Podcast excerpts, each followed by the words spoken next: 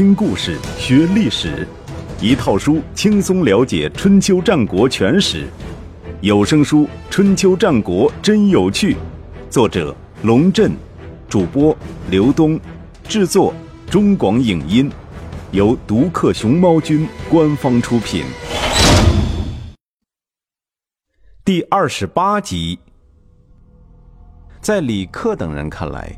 当年申生受命讨伐东山皋洛时，是晋献公的借刀杀人之计。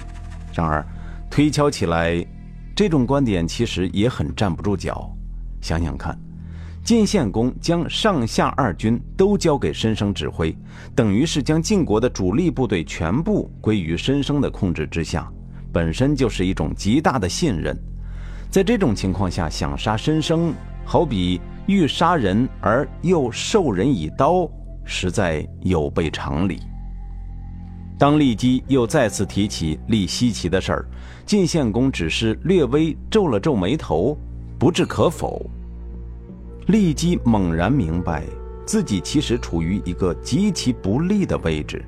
晋献公正在一天一天老去，很有可能突然一命呜呼。如果在这之前不将奚齐立为大子，他就永远丧失了机会，只能眼巴巴地看着申生继承君位了。他绝不愿意就此失败，他要主动出击。为此，他迅速买通了晋献公身边掌管内务的大夫。为了自己的儿子，他什么都愿意做，什么都做得出来。只是他没有想到，他所做的这一切，最终会害了西岐这个孩子。如果将母爱建立在别人的痛苦之上，不惜设计陷害别人，这种母爱实在是很扭曲。公元前六五六年的一天，骊姬派人对申生说：“主公昨夜梦见了你母亲齐姜，他说他在阴间很饿，必须赶快去祭祀他。”申生是个孝子，对骊姬的话深信不疑，连忙在曲沃举行了隆重的祭祀王母的仪式，并按规矩将祭祀用的酒肉带回绛都，以供父亲享用。当时晋献公外出打猎，骊姬代为收下这些酒肉，存放在宫中。六天之后，晋献公打猎归来，立即命人偷偷在晋生送来的酒肉里下毒，然后将酒肉送给晋献公。大子申生数日之前在曲沃祭母，将祭祀用的酒肉送到宫里来，请主公您享用。骊姬说：“晋献公很高兴，吃饭的时候叫人斟上申生送来的酒，因为是祭祀用过的酒。”他按规矩先洒了一杯在地上，以示对神的尊重。没想到地面很快起泡，并拱起了一块在场的人都大吃一惊，尤其是骊姬，赶快跑过去将晋献公的手紧紧抓在怀里，神色紧张地对侍从说：“快传唤侍卫，有人想加害主公。”这种表演在旁人看来都觉得很假。但是晋献公很吃他这一套，他叫人牵来一条狗，将申生送来的肉喂给狗吃，狗立刻就死了；又将酒端给一个不知情的小厮喝，小厮也很快口吐白沫而死。酒肉里都有毒。稍微有点常识的人都知道。这酒肉在宫中已经存放了六天，且不说立即很有机会指使中大夫之类的人下毒，就算真的是申生下的毒，过了六天也会毒性大减，不可能将地皮都毒到拱起一块儿嫌疑最大的人应该是骊姬，而不是申生。但是骊姬在晋献公面前哭得梨花带雨，一口咬定是申生所为。晋献公很快就犯了糊涂，认为自己怀里这个软玉温香的美人儿，万万想不出如此毒辣的计谋，将所有疑心都放到了申生身上。申生没有争辩什么，连夜逃往自己的封地曲沃。晋献公十分恼怒，派人将申生的师傅杜元款抓来杀了。申生身边的人对他说：“这事儿的可疑之处是显而易见的。”请您不要任由他们陷害，回到绛都去，当面向主公说清楚，相信主公能够明辨是非，查出真凶。申生摊开双手说：“我又何尝不想对父亲说出真相？但是，老头子如果没有立即作伴，则食之无味，寝之难安。我如果非要去分辨个是非曲直，立即必定会因事情败露受到惩罚。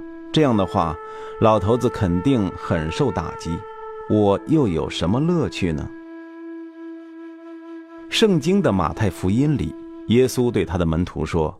只是我告诉你们，不要与恶人作对。有人打你的右脸，连左脸也转过来，由他们；有人想要告你，要拿你的里衣，连外衣也由他拿去；有人强逼你走一里路，你就同他走二里；有向你借贷的，不可推辞。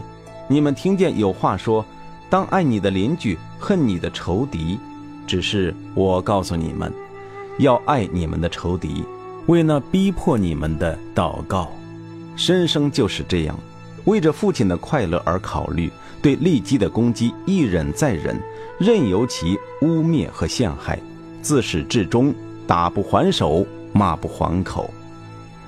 部下见他意志坚决，又劝他说：“既是这样，那就赶快离开晋国吧，我们都愿意追随您。”申生说。我要是走了，老头子岂不是更加认定是我下的毒，背负着弑君未遂的罪名出逃？又有谁肯收留我呢？他的想法和当年魏国的吉子如出一辙。既然不想留在这乱世上尔虞我诈，那就死吧。早在讨伐搞洛氏的时候，申生就有了必死的决心。现在无非是多死一次，对他来说。世上没有太多值得留恋的。同年十二月，申生自缢于曲沃，立即乘胜追击，在晋献公面前污蔑说，公子重耳与夷吾均参与了申生的阴谋。这两个人得到消息，没做任何不切实际的幻想，马上从绛都出逃。重耳先是逃到了蒲城，继而出逃到翟国，夷吾。则逃到了曲城，继而逃到梁国。骊姬如愿以偿地让西岐当上了大子。对于他来说，这胜利来的似乎比想象中轻松多了。对此，我没有更多的评论，还是用北岛那句诗来概括：卑鄙是卑鄙者的通行证，高尚是高尚者的墓志铭。公元前六五五年。晋献公将杀大子申生之事便告列国，为立西岐为大子证明。这种此地无银三百两的做法，并没有获得预期的效果。春秋对此记载：晋侯杀其世子申生。在这句表述中，世子申生名正言顺，说明申生无罪；而晋侯没有按照惯例被称为晋献公。是谴责他轻信小人之言，因幼废长。同年，晋国发动了对国国的最后攻势。这一次出兵的路线仍然选择从虞国借道。上一次借道虞国还可以说是为了出其不意，这次再借道虞国，显然不是为了战术上的掩护，而是另有图谋了。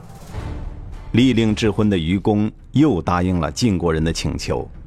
公之奇再一次投了反对票。国国和虞国毗邻而居，相互依存。国国如果灭亡，虞国也不能长久。对待晋国这样的大国，不可以麻痹大意，就好像对待强盗，不可以视作儿戏。上次借道给晋国已经很过分了，不可以一再为之。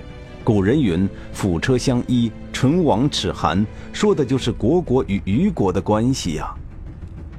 愚公深不以为然地说：“晋侯和我同宗共祖，怎么会害我呢？虞国姓姬，晋国也是姓姬，都是周王室的后裔，自然同宗共祖。但是，愚公如果睁开眼睛看看，这中原大地，姬姓诸国之间你攻我伐，早就打得不可开交了。谁还记得什么同宗共祖啊？”对此，公之奇一针见血地反驳道：“我虞国的先祖大伯于仲，同时也是王室的先祖。大伯为了让贤，所以没有继承君位。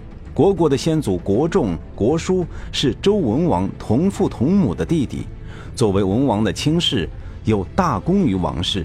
功勋事迹还记载在王室的档案库里。晋国既然可以灭掉国国，又怎么会不忍心对虞国下手呢？”您要是讲虞国和晋国的亲戚关系，当年的桓庄之族不比虞国亲多了吗？他们和晋侯都有共同的祖辈成师和庄伯，可晋侯还不是把他们给灭了吗？愚公无法应对，喃喃道：“我祭祀神明的贡品又多又干净，神明会保佑我的。”公之奇听了又好气又好笑，只干咳了几声。您还真不了解神明的习惯。神明喜欢一个人，不是看他的祭品好不好，而是看他的品德好不好。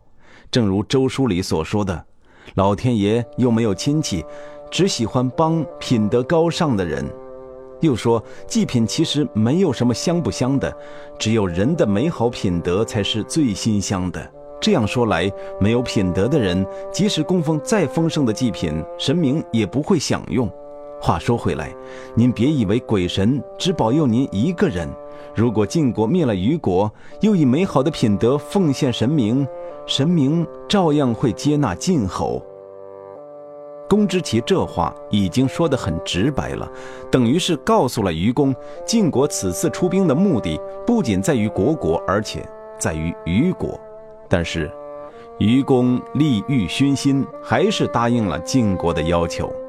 公之奇退出来之后，对家人说：“如此看来，虞国很快就要灭亡了，晋国灭虞恐怕就在此一城了。”于是，带着自己的族人远走他乡。公元前六五五年八月，晋献公亲率大军包围了国国的首都上阳，国公姬丑带领军民进行殊死抵抗，直到十二月初，上阳城才被攻破。姬丑逃亡到洛邑，国国从此灭亡。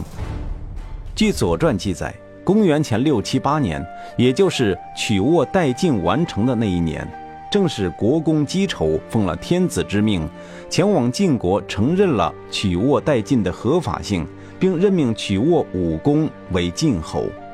二十三年后，晋国灭国国。不但周天子对此不敢发表意见，连当时称霸天下的齐桓公也没有表示任何异议。主要原因在于姬丑穷兵黩武，不修德政。公元前六六八年，国军两次入侵晋国，更成为晋献公消灭国国的最佳借口。姬丑为他自己的行为付出了惨重的代价。姬丑的邻居愚公也为自己两次借道给晋国的行为付出了代价。晋国大军消灭国国之后，仍然打虞国原路返回，并接受了愚公的犒劳。晋献公觉得愚公实在是太可爱了，为了报答这番好意，顺便也就把国国给灭了，而且俘虏了国公和大夫景伯。后来，晋献公将女儿嫁给秦穆公。将这两个战俘当作陪嫁，一并送到了秦国。史记上说，被俘的虞国大夫景伯后来成为秦国的重臣，就是历史上赫赫有名的百里奚。这种说法在历史上颇有些意义，在此不做辨析，姑妄听之吧。如果说晋献公灭国国还有借口的话，他灭虞国就很难找到一个合适的理由了。为了避免周王室对此不满，特别是规避齐桓公以此为由找他的麻烦，他主动承担了祭祀虞国先祖的义务，并且还承担了虞国对王室纳贡的义务。对于周王室来说，虞国虽然灭亡，但虞国对王室应尽的义务仍然有人承担，这就够了。荀息在收缴的战利品中找到当年用来贿赂愚公的宝马，把它们还给了晋献公。晋献公得意地笑道：“马还是我的马，就是老了点儿啊。”